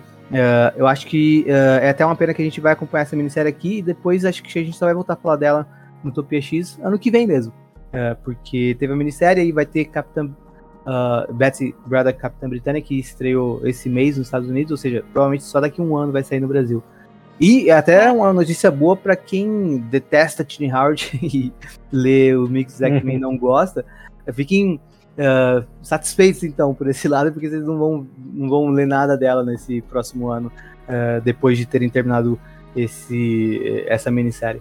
Nem tinha preparado para pensar nisso. Mas eu acho que também eles tiveram meio que a visão de, tipo. É, duas coisas, né? Mas a primeira coisa. Tem essa questão que, tipo, é mais fácil você publicar uma minissérie e depois outra minissérie de escritores diferentes do que colocar elas meio que pra, entre aspas, concorrer, sabe? É, por exemplo, acho que, se não me engano, Exterminators começou logo depois dessa de Night of X acabar. Ou quando tava acabando e tal. E tem também outra questão que, tipo, eu acho que foi burrice Excalibur. Tudo bem acabar, mas não ter um relaunch como Excalibur e o nome Excalibur ter sido deixado de lado, assim. Porque hoje em dia, especialmente no mercado atual, eu acho que o nome é muito importante. E a gente tem que, tipo, dar o braço torcer pra Teen Howard, que eu acho o nome do Excalibur inteiro, que, tipo assim, foi a primeira vez, desde o Claremont, do, do Excalibur original, que essa revista, tipo, foi uma Boa, né? mensal né? mesmo. Tipo, passou de, eu acho que o quê? 18 edições, 12, eu não lembro quando é. a dos anos 2000 chegou. Mas foi a mais longa, sabe? Foram 26 ou 27 edições. E eu acho que era um nome que tinha conseguido uma certa força, sabe? Tipo, X-Force tinha força e, tipo, na, na faixa de vendas, né? X-Force, Carrascos e Excalibur estavam sempre meio próximos. X-Force sempre teve muito nome, né? Algo que desde os anos 90 e sempre, sempre vendeu. É, Excalibur tinha um nome, mas era um nome que era mais velho e que também perdeu força, sabe? Nos anos 2000 eles tentam, tentam, tentam fazer relaunch e nada é tão longe. E nos anos 2010 não tem nada. E Carrascos era uma não era um nome novo, mas como revista era novo, só que tipo assim, Tempestade, Homem de Gelo, Emma Frost, sabe? Tipo, a revista podia chamar qualquer coisa, podia chamar. Se não tivesse nome, ia vender, sabe? Tipo, uma revista que não precisa de nome nenhum, só para todos os personagens. Então realmente foi um feito o Excalibur ter mantido ser mantido esse tempo todo. Eu acho que o Knights of X é um nome muito menos chamativo, justamente pela questão que não existiu essa revista, não existe, é, sabe, um, um, legado, sabe? E o mercado de hoje funciona assim. Tipo, a revista de historinhas curtas de Gotham não chama Lendas Urbanas, chama Batman, Lendas Urbanas. Você tem que botar o nome na frente pra pessoa ver e, sabe, nem que seja uma venda minúscula. Então eu acho que também teve isso, tipo, é, essa questão de virar duas minisséries, né, o Knights of X e o a, a Capitã Britânia, é, tipo, eu queria que tentasse fazer um novo Excalibur, Excalibur alguma coisa, para ver o que que dava, porque para né? mim ia vender melhor. Na minha cabeça eu acho que ia, ia ir mais longe, sabe? Porque é um nome mais chamativo que eles conseguiram restaurar, sabe? E é eu acho que a equipe não se manteve também, né? Tem, tem essa questão também que uh, a equipe. É, na história a equipe eles, acaba, né? Eles teriam de manter, seria outro, direcion, outro direcionamento à história também.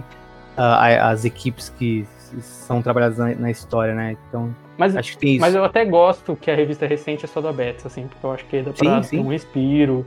Eu acho que eu achei a primeira edição, tipo, a melhor coisa que a Tim escreveu nesse núcleo até agora. Não diga, então, tipo, gostei muito. Não diga melhor porque teve coisas de X espada que ela mandou super bem, né? É verdade, é verdade, é verdade. Mas desse, tirando o X espadas, tipo, dessa história é. da Beth, assim, eu achei que foi. Eu acho que é o primeiro número um dela, né? Tipo, o primeiro não, o melhor número um dela, tipo, de revista. Ah, com certeza. Muito bom. Vocês gostam da arte dessa revista? A gente não comentou nada da, ah, eu acho, eu acho a melhor do, do, das que eu vi no, nesse núcleo de Extra Mundo até agora, de Excalibur e de, disso. Tirando, é claro, a, a edição que o Pela Haas desenhou em X de Espada de Excalibur. Acho que eu, essa foi minha arte favorita. Eu gostei bastante também. Eu acho que o Bob, o Bob Quinn, ele é mais, tipo, versátil que o, o Marcos Toa, assim. E ele faz. Ele é um pouco. Tipo, é um pouco mais exagerado, um pouco mais versátil. Eu acho que ele também sabe diferenciar os personagens melhor. Eu acho que o Marcos muitas vezes é tudo um pouco tudo meio igual, até as idades às vezes é difícil saber. Eu acho que o, o Bob Quinn sabe fazer isso melhor. O do o cara que desenhava antes o Marcos, eu acho ele muito cara de Excalibur assim. Eu acho ele muito constante. Isso é uma parada que eu é, gostava. Isso, é isso, sim, isso sim. Esse eu achei que mant... eu achei que manter as cores do Arcinega ajudou muito, porque eu acho que tipo, Cara, o Excalibur tinha uma cor muito específica, né? É. Você Que- se que sente lendo a mesma coisa. É, exato. Eu acho que tem, tem muito disso. Mas o Bob Quinn tem um outro, uma outra cara, assim, tipo, a arte dele é um pouco mais. Esse, esse lance, tipo, do romance, do flirt, eu acho que fica mais legal na arte dele. Acho que tem um dinamismo melhor, assim. Tipo, são artistas Nossa. diferentes. Eu acho que pra esse gibi o Bob Quinn funciona melhor, assim. Nossa, isso é, é bem legal, tipo, sabe o final? É, é muito legal porque você pensa, caraca, vai aparecer a vampira aqui como, tipo, um deus ex-máquina do nada, né? E, tipo, o, o Gambit ficou o tempo inteiro falando, nossa, que eu amo essa mulher, que eu deixei essa mulher lá na terra e tal. E aí, tipo, no final que ele tá lá doidão, ele toma uma espadada da Betsy lá na, na, na cabeça, né? E aí ele começa a pensar, tipo, é bem legal, que primeiro ele vê fogo, e aí nesse fogo ele remete ao o, o Shiro, né, o como que é o nome? O Solaris. E aí por que, que ele remeteu ao Solaris? Por causa da, da época que ele virou Cavaleiro do Apocalipse, o Solaris ajudou ele. O que é muito interessante, que talvez seja uma época que a, é, é muito específico da cronologia que a Tini Howard pegou. Eu fico imaginando que ela deva ser leitora dessa época de, de X-Men. Ela quis meio que lembra, ela lembrou disso, estava muito fresco na memória dela. E aí ela colocou ali, só que na verdade era a Rachel. E aí tem uma sequência de que o Gambit pensa, é Solaris e tal, e aí ele vê que é a Rachel. E aí ele olha pro lado, tem o fogo e um portal se abrindo quando ele chega ali a vampira. E aí tem essa, esse lance de que o Bruno falou, de que o romance é muito forte. E aí é, é, olha, tá aquela splash page maluca do- dos X-Men entrando no, na, no Extramundo e derrotando toda o, o- a galera. Tanto é que é, é- é até um, um lance interessante da, da, da arte, que é até poucos personagens dos X-Men que, que entram, né? Inclusive o Fanático. Que realmente, pra quem tá acompanhando só pela mensal, vai, vai entender nada, né? Sim. É, quem tá acompanhando pelo mix do, Panini não vai entender nada. Verdade. É. Cara, queria destacar também, já que a gente tá falando da arte, as, as capas do Yannick Paquette, que é uma- um artista que eu gosto bastante. Eu acho que todas as capas são, assim, espetaculares. Já Você olha pra capa, já, você já anima de ler a revista. Um destaque pra Sim. 5. a do Gambit acho que é a que eu menos gosto. Nada contra o Gambit. Hoje eu tô gostando do Gambit. Ah, Mas a 5 principalmente. ah, e a primeira também. Acho que a primeira é, assim, classicona. E a, é, já dá uma empolgação de começar esse novo título, né? E.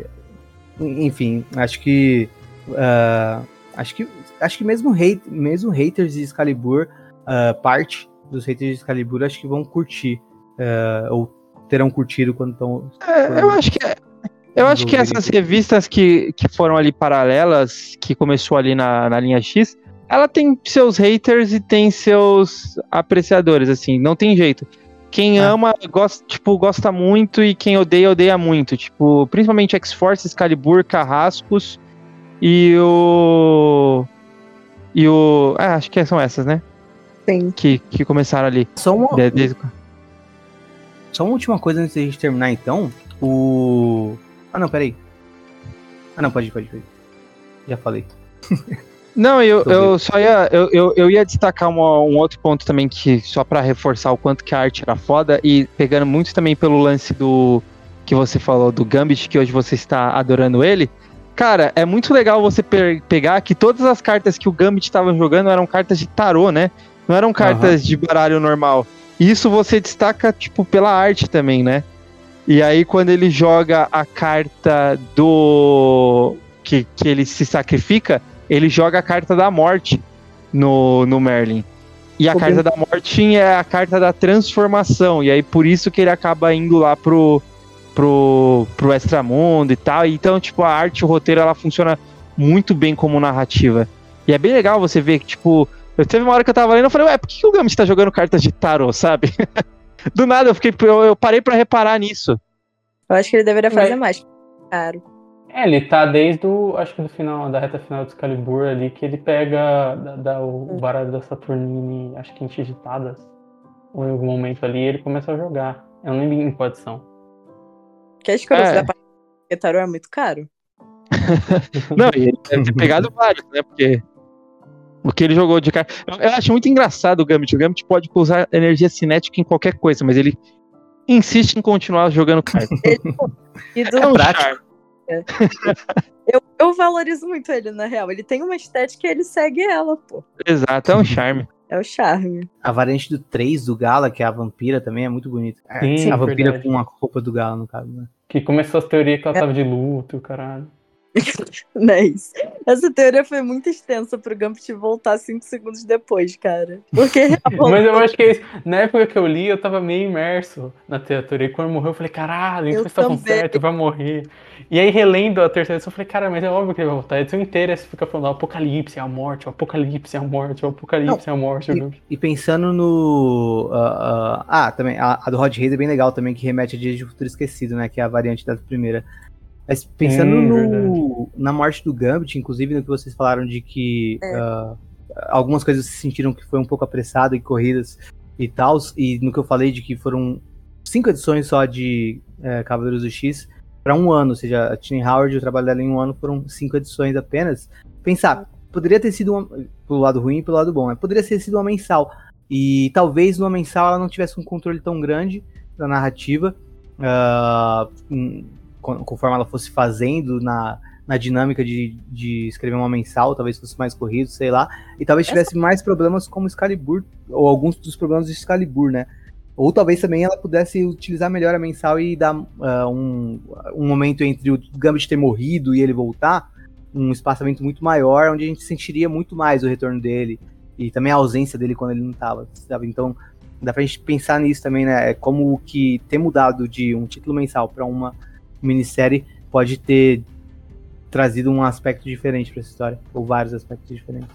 É, outra coisa que eu ia falar é que tem a roupa nova que a Betsy usa, né? Que ela não tá com a roupa normal de Capitã Britânica, ela usa depois. Ah, pode crer. Eu acho Que muito é uma roupa também. mais. É, eu, eu fiquei meio na dúvida assim, só que em ação é legal, né? Ela tem um lance que é mais tipo um sobretudo, uma roupa mais.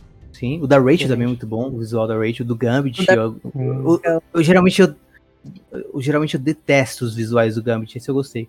Botar um capuz no Gambit, na roupa do Gambit, foi muito esperto. É, É, decisão então. muito esperta. O cara pega muito no pé do Gambit, cara.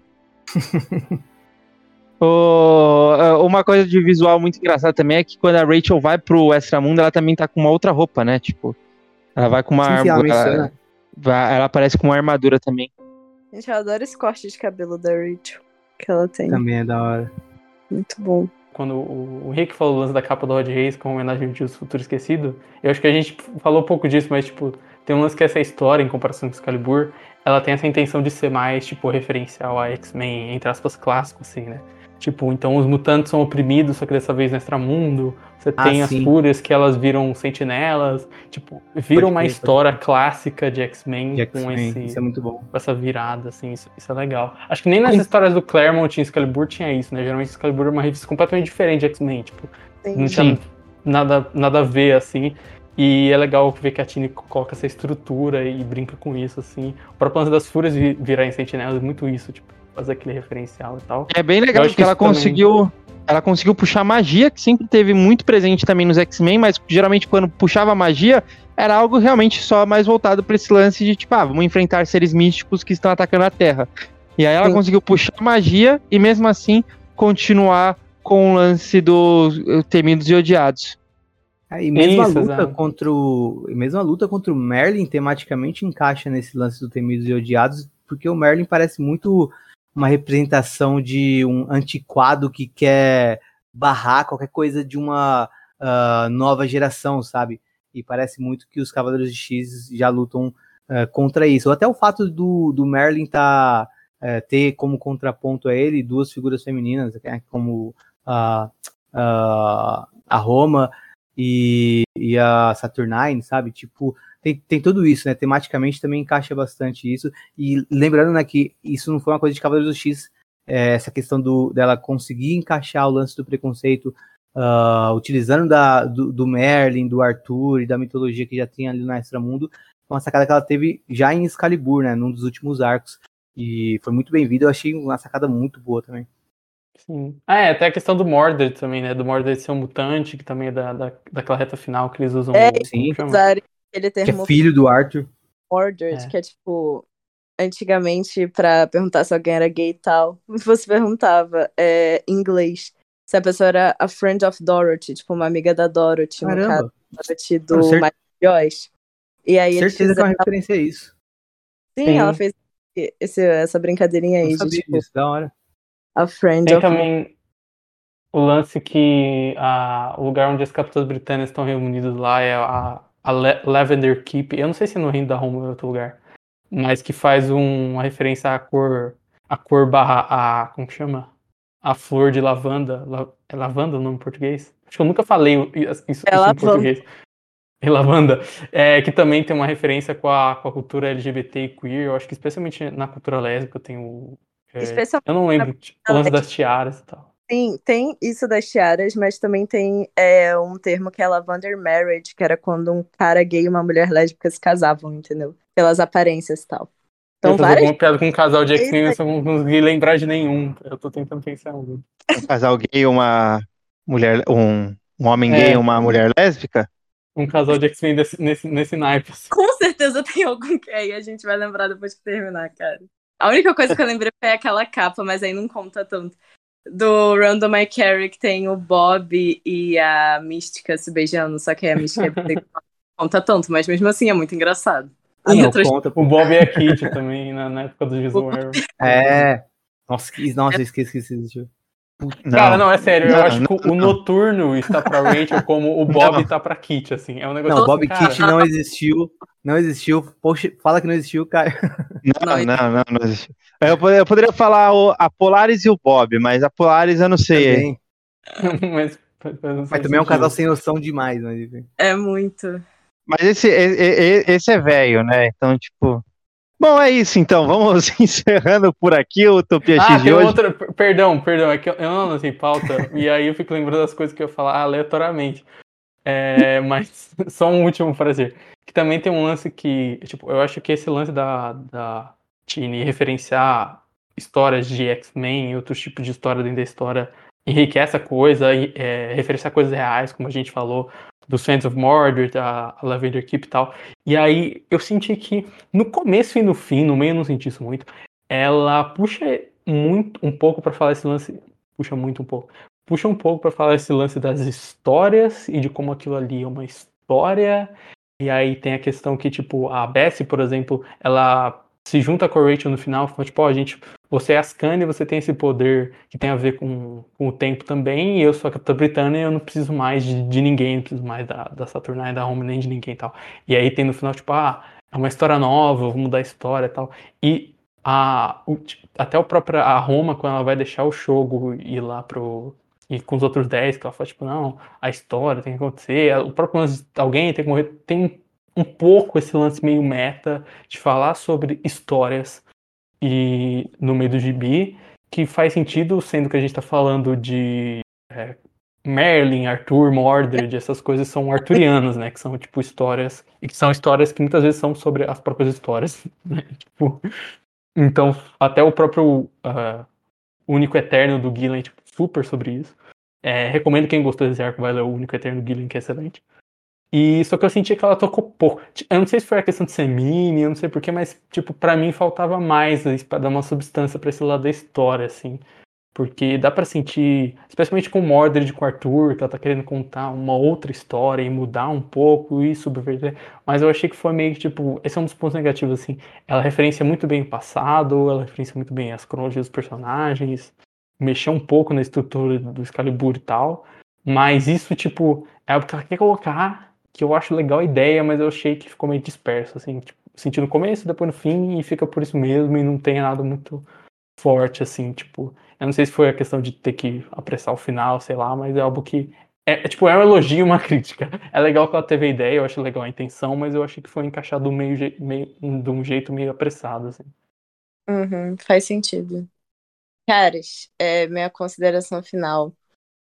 Obrigado, Tini Howard, por ter feito isso acontecer. No caso, isso que eu quero dizer, Rachel e Betsy.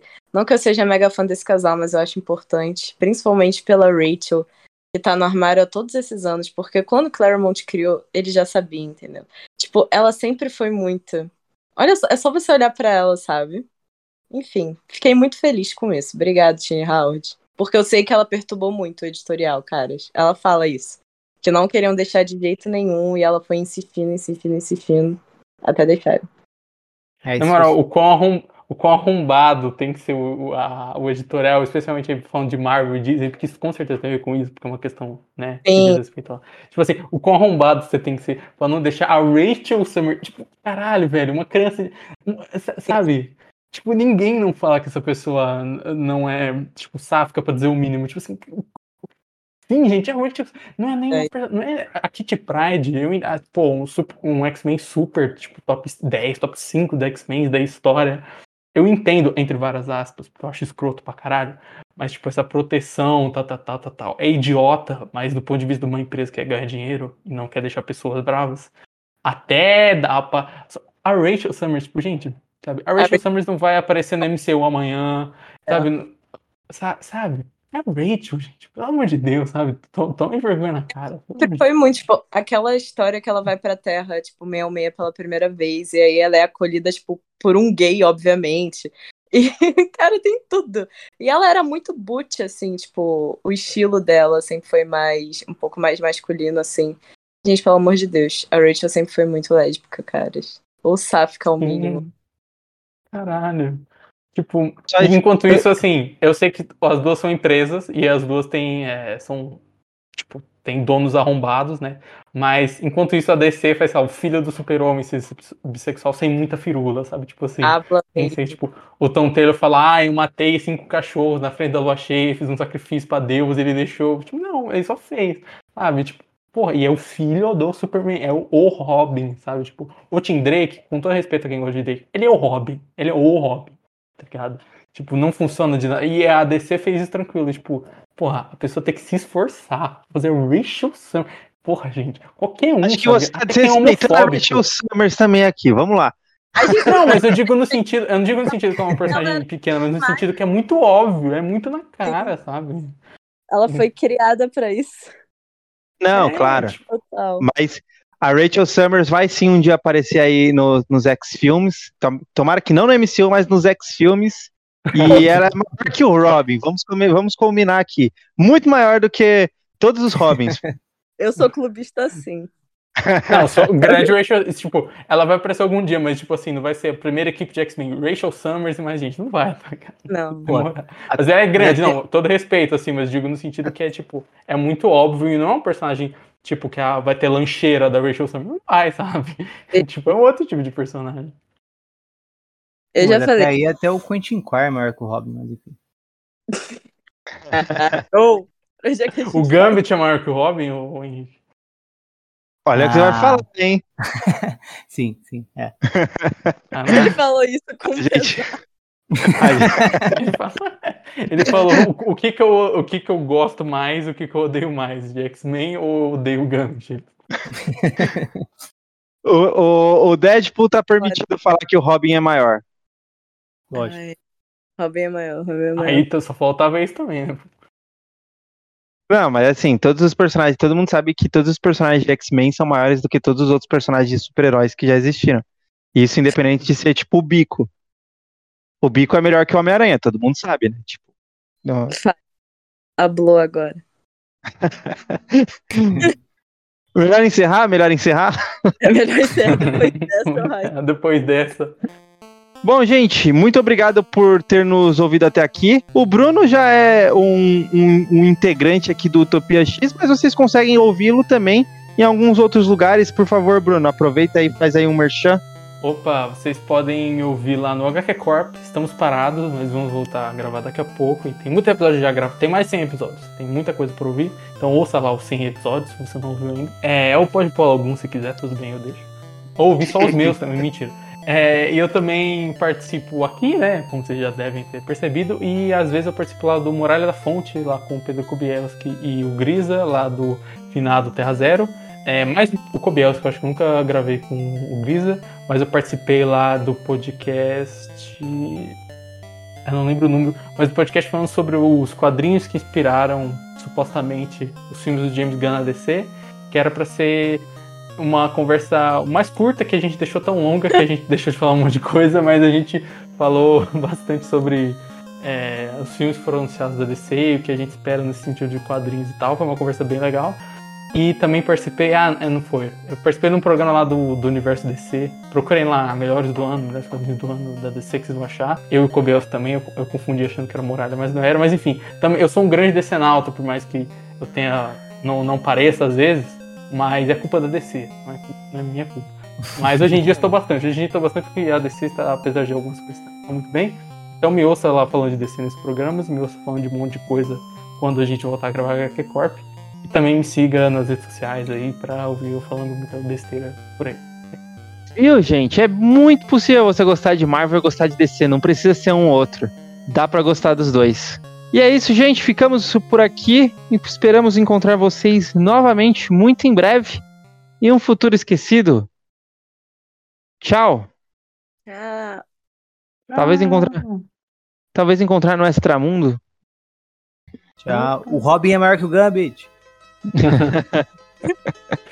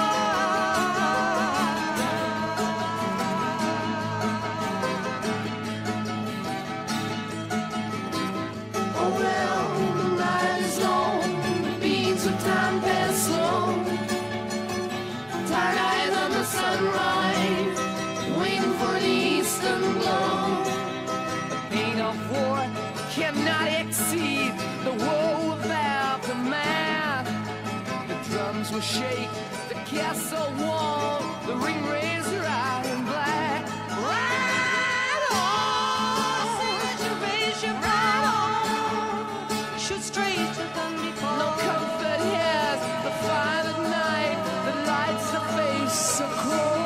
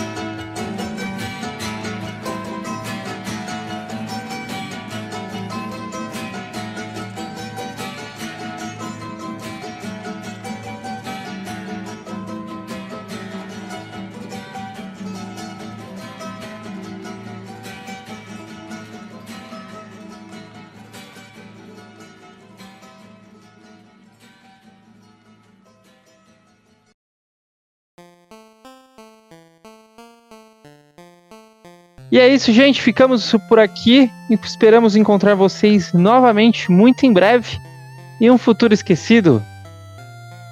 Tchau. Ah, Talvez encontrar, talvez encontrar no extramundo. Tchau. O Robin é maior que o Gambit. Mas qual Robin? Não vai me falar Damian de Jason Todd, né? Não, o Damian Não, o. Jason Todd é sacanagem. O Jason Todd é, é minúsculo. O Jason Todd ele é menor que o Pensão Mutante Bem Ruim. É... melhor que o O. Damian, o Damian Wayne e o do e o Dick Grayson, só que obviamente dos uh, Jovens Titãs de Ação. Pô, se a gente para pensar que Morrison criou Damian Wayne, Quentin Quire e o. Como chama o Marvel Boy? Esse é o nome dele. Marvel Boy. O Marvel, é, o Marvel Boy. Bem que o Marvel Boy não era adolescente, mas ele era jovem. É, Grant Morrison era uma criança ou adolescente meio chato, eu suponho. Meio? Todos esses personagens. Caralho, não é possível. Nossa, não é verdade. possível. Eu acho muito que o Grant Morrison era incel quando ele era jovem, cara. Certeza absoluta. Tem também aquele mano doidão que ele faz como um reflexo dele mesmo no Flex Pentalo. que Também é É chatão. verdade. A gente gravou o arco do Quentin Quire no Grant Morrison semana passada. Foi semana passada, né? Foi. Vocês lançaram, né? Ou vocês gravaram? Gravamos. A gente gravou. Vocês lançaram, vocês postaram na internet. Agora, Ah, gente agora eu entreguei que eu não o- vi, né? Porque eu, eu achei que tinha saído e não. A gente lançou Novos Mundos. Esse daí- o do Quentin Quire é o Ah, quarto. devo ter confundido. É porque eu acho que postaram alguma coisa do tipo, ai galera, a gente vai gravar sobre tal coisa. A gente gravou com o Gabriel Dávila. É super gente Foda. boa. Foda, ele, Olha. ele é gente fina mesmo. Grande. Ô, gente, o, o, o Caio vai entrar de férias agora. Eu não sei aí, Caio. Não, mas é- são só 15 dias. Ah, mas já é férias. Então na São próxima, 15 dias. na próxima semana eu vou aproveitar pra gravar uma pauta que o Caio detesta, que é o. É o Extáticos. Se vocês Não tiverem é que eu de gravar. Como assim eu detesto? Eu só nunca li, na verdade. Causa, é por causa que eu falei da Jean Jean naquele programa de criar as equipes. E aí ele. Falou, essa personagem nem existe, você criou sua cabeça. É, exatamente, pra ver como eu nunca li mesmo. Inventou agora. Mas, Mas, quiserem. ó, Em sua defesa, teve um dia que, logo no, no episódio seguinte que a gente gravou, ela, eu nem lembrava, ela aparece em. em. Caminho do X, lá em Way of X, a Ah, Jean é? E aí eu mencionei que ela, que ela aparecia e que ela existia sim, mesmo que você não inventou. Caralho, eu não, eu não lembro do gibi e nem do podcast. Caralho, eu não lembrava disso não. Foi no, foi no podcast de é, revelação do massacre lá? Cara, eu não lembro, mas foi em algum dos mensais. Pode. É porque esse do Way of X eu não lembro como que a gente fez. Eu acho que foi na edição 2 de Way of X. Porque aí depois da 3 adiante foi tudo num episódio só. É, pô, caramba. Mas, Mas assim, lembro ver- na semana que vem a gente vai gravar o só aquelas 16 primeiras edições, é, 24, sei lá, de X, que ainda saía sob o título X-Force do Peter Miller. Oh, Esse eu, já é eu topo, eu que precisava reler esse gibi. É o X Táticos. As primeiras 16 é porque a revista acaba ou é só.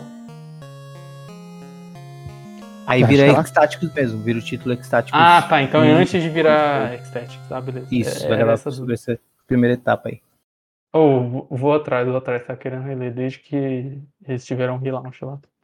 Você achou ela em scan, achou, Henrique? Outra coisa. Achei em português. Fala sobre isso. O relaunch. É, teve o relaunch, verdade, né? É, te- o que eu falei, teve e só se fala em outra coisa, porque eu não vi ninguém comentar isso, cara. É, não Ah, ninguém às nem quando revistas fora, fora da cronologia, pouca gente. É. Pô, inclusive quando tá falando mal do, do logo do Gambit, eu até lembro de ter falado isso, que tipo, do logo do Gambit, logo do Bishop lá da revista, que tipo, hoje em dia, como tem essas revistas flashback e as revistas normais, você ter a identidade visual toda lá dos X-Men é uma maneira boa da pessoa distinguir o que, que é Krakoa, o que, que não é, o que, que é no passado, o que, que não é e tal. E eles fazem o logo mais anos 90 possível, assim. O Enzo falou, ele, tipo, eu lembro que ele respondeu, falou, pera lá, isso não é um gibi no passado? Tipo Assim, ele Você já viu, "Não, Caio, esse logo aí? Bishop 90." War Não. College? Vou pegar aqui. Ah, o Bishop War College? É. Eu só vi que ia lançar, mas eu não vi nada sobre, O tipo. logo é terrível.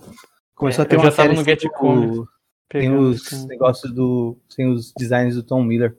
E, no- e, tipo, na arte interna. O foda é que na parte interna tem todas as. Tipo, a identidade normal. Isso que é pior, tá ligado? Tipo, é destoa só na capa. Deixa eu mandar. Mas aí, quando você voltar de férias, a gente grava sobre o que, cara? A gente não definiu, né? Não. Mas provavelmente vai ter que ser X-Men é, Red e, e o Immortal, né? Senão a gente vai ficar muito pra É, trás. Senão vai ficar muito pra trás, pode crer. E assim, toda aquela nossa aquele nosso planejamento lindo que a gente fez no fim no começo do ano, tá? Já tipo. Sim. E Aqui, outra ó, coisa que a gente mandei aqui. Nossa, realmente, é muito anos 90. Até o Wolverine. Não, o Wolverine tá mais pra anos 2000. Aí, E o logo é, É, tipo. que a, então a arte também encaixa pra com 5 anos, né? as fontes, caralho, tem umas, tem, tem umas três fontes diferentes. É, realmente, são três fontes diferentes. O Bishop, o War e o College estão todos diferentes. Pode crer. Caralho. Sabe, O- sabe o que é o foda? É que, tipo assim, tem vários logos. Acho que especialmente os X-Men que são esse estilo que é um selo, né? O de X-Men, o de Immortal, até o de Red, que tem o círculo de, de Marte barra Araco atrás. Tipo, não é como se não tivessem feito. Não, tem vários que são esse estilo, que é um selinho, e o lance ser redondo, de ter as paradas escritas em volta ou dentro, caralho. Então, tipo assim, caralho, tem vários logos. Vocês, é, vocês já leram essa X-Force quando vira o X-Táticos, né? Não, eu não. Você nunca leu? Você já leu, Não. Letícia? Eu li espaçado em gibis que eu pegava no sebo, então eu nunca li ele inteiro bonitinho. E eu não lembro Eu- de nada. Então, eu li, eu li o começo. Eu não lembro se eu li desde que era X-Force ou eu li só Então. o X-Tactics. Aí que tá, essa é a minha dúvida. Porque, cara, é, é, é o mesmo título, a, a continuação, né? Tipo, tá lá X-Force a 115, e de repente vira a X-Force 116 e aí vira esse X-Táticos. Que eu queria saber como que é a, a, Transição? a transição disso. Não tem. É tipo, na 116 vira uma loucura que parece até um Elseworld, tá ligado? Não parece que é, faz parte do meio meia. E aí é insanidade do começo ao fim. E dá até pra encaixar bem fora da cronologia essa história. E o. É, porque realmente era aquela. Mas- é- é- o, o SX Force 116 era é de 2001. Se não me engano, é junho de 2001 ou, ou julho de 2001. Que é exatamente quando entra o Morrison e, o, e a, a Marvel tem essa mudança. Ela realmente faz toda essa, essa reformulação nos títulos e mudam todos os, os, os escritores da linha X. E aí cria Extreme X-Men, dá pro Claremont. Aí fica o, o a X-Force com o Peter Milligan. O Morrison fica com o X-Men. É, e É tem- engraçado porque, tipo, os títulos eram bem diferentes, mas tinha bem essa pegada de ser álbum, tipo, novo e, tipo, até. Tipo, Sim. Uncanny, quando você vê, olha o primeiro arco, Poptopia tem muito lance das capas, de tentar fazer um negócio mais diferente, assim. E é engraçado porque a X-Force não, né? A X-Force ela meio que remete a algo mais antigo, tipo, não o gibi. O gibi é bem moderno, pra, época, bem atual pra época. Mas, tipo, a capa, por exemplo, você olha a fonte da X-Force, como tá escrito a Marvel, as roupas que estão usando, o estilo todo da capa e tal, sabe? É engraçado. Mas tem até umas brincadeiras de tipo. é, porque é um X-Force, só que tipo. um- é igual The Boys, tá ligado?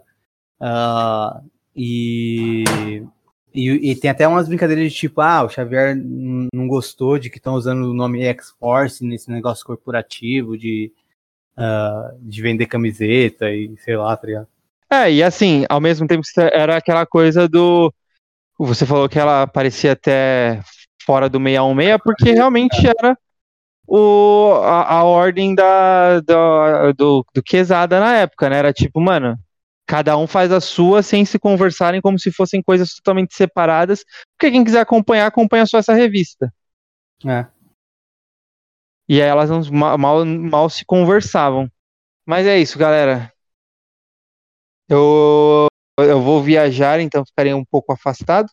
Eu falei pro, pro Henrique colocar o Bruno no nosso grupo. Bruno, cobra o Henrique. Agora você vai entrar pro Conselho Silencioso. Ah, pro grupo oficial, é isso. Eu tava É. no grupo todo mundo, menos o Bruno, que é onde eles falam mal de mim, é, agora eu vou entrar e não...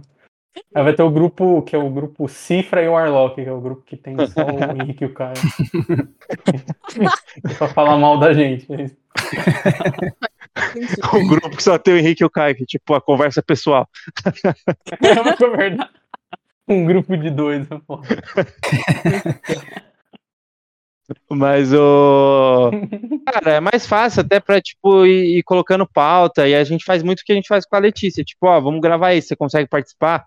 Aí ela sempre fala, ah, isso eu não vou conseguir e tal. E é, tipo, super de boa. Beleza. Eu ia falar que tem um grupo que é só o Henrique sozinho, que é o grupo da Moira, que é só ele. Um Porra, Foda. Que é só vai ser- mandando anotação, aque- aquele grupo. Agora o WhatsApp tem como mandar as coisas pra você mesmo, né? Mas eu, eu ainda tenho até hoje o grupo que é só um ponto aí, que eu fico mandando. nossa, eu tenho, eu tenho total. Eu tenho um grupo que é isso, eu tenho um grupo que é. Eu coloco. Eu falo com o meu corporativo e o meu pessoal em um grupo. Porque eu não consegui achar. Eu não sei como eu salvei o meu nome no- do, do meu pessoal no meu corporativo. Eu não consegui achar. Eu sempre Caralho. pesquisava, e aí, tipo assim, eu pesquisava pelo nome da empresa, e aí aparecia, tipo, todo mundo que eu salvava com o nome da empresa. Eu nunca consegui achar o meu. Aí eu falei, mais fácil criar um grupo. Caralho, é um. É tipo a.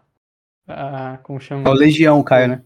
Não, não, eu ia falar crise, tipo crise, o flash de dois bundos, assim, sabe? O, o Caio. O Caio CPF, CNPJ. É isso. Bem isso. Bom, galera, eu vou nessa, que amanhã eu vou ter que trabalhar no escritório, infelizmente. Bom, bom trampo, boa noite galera. aí, gente. Valeu, gente. Um abraço.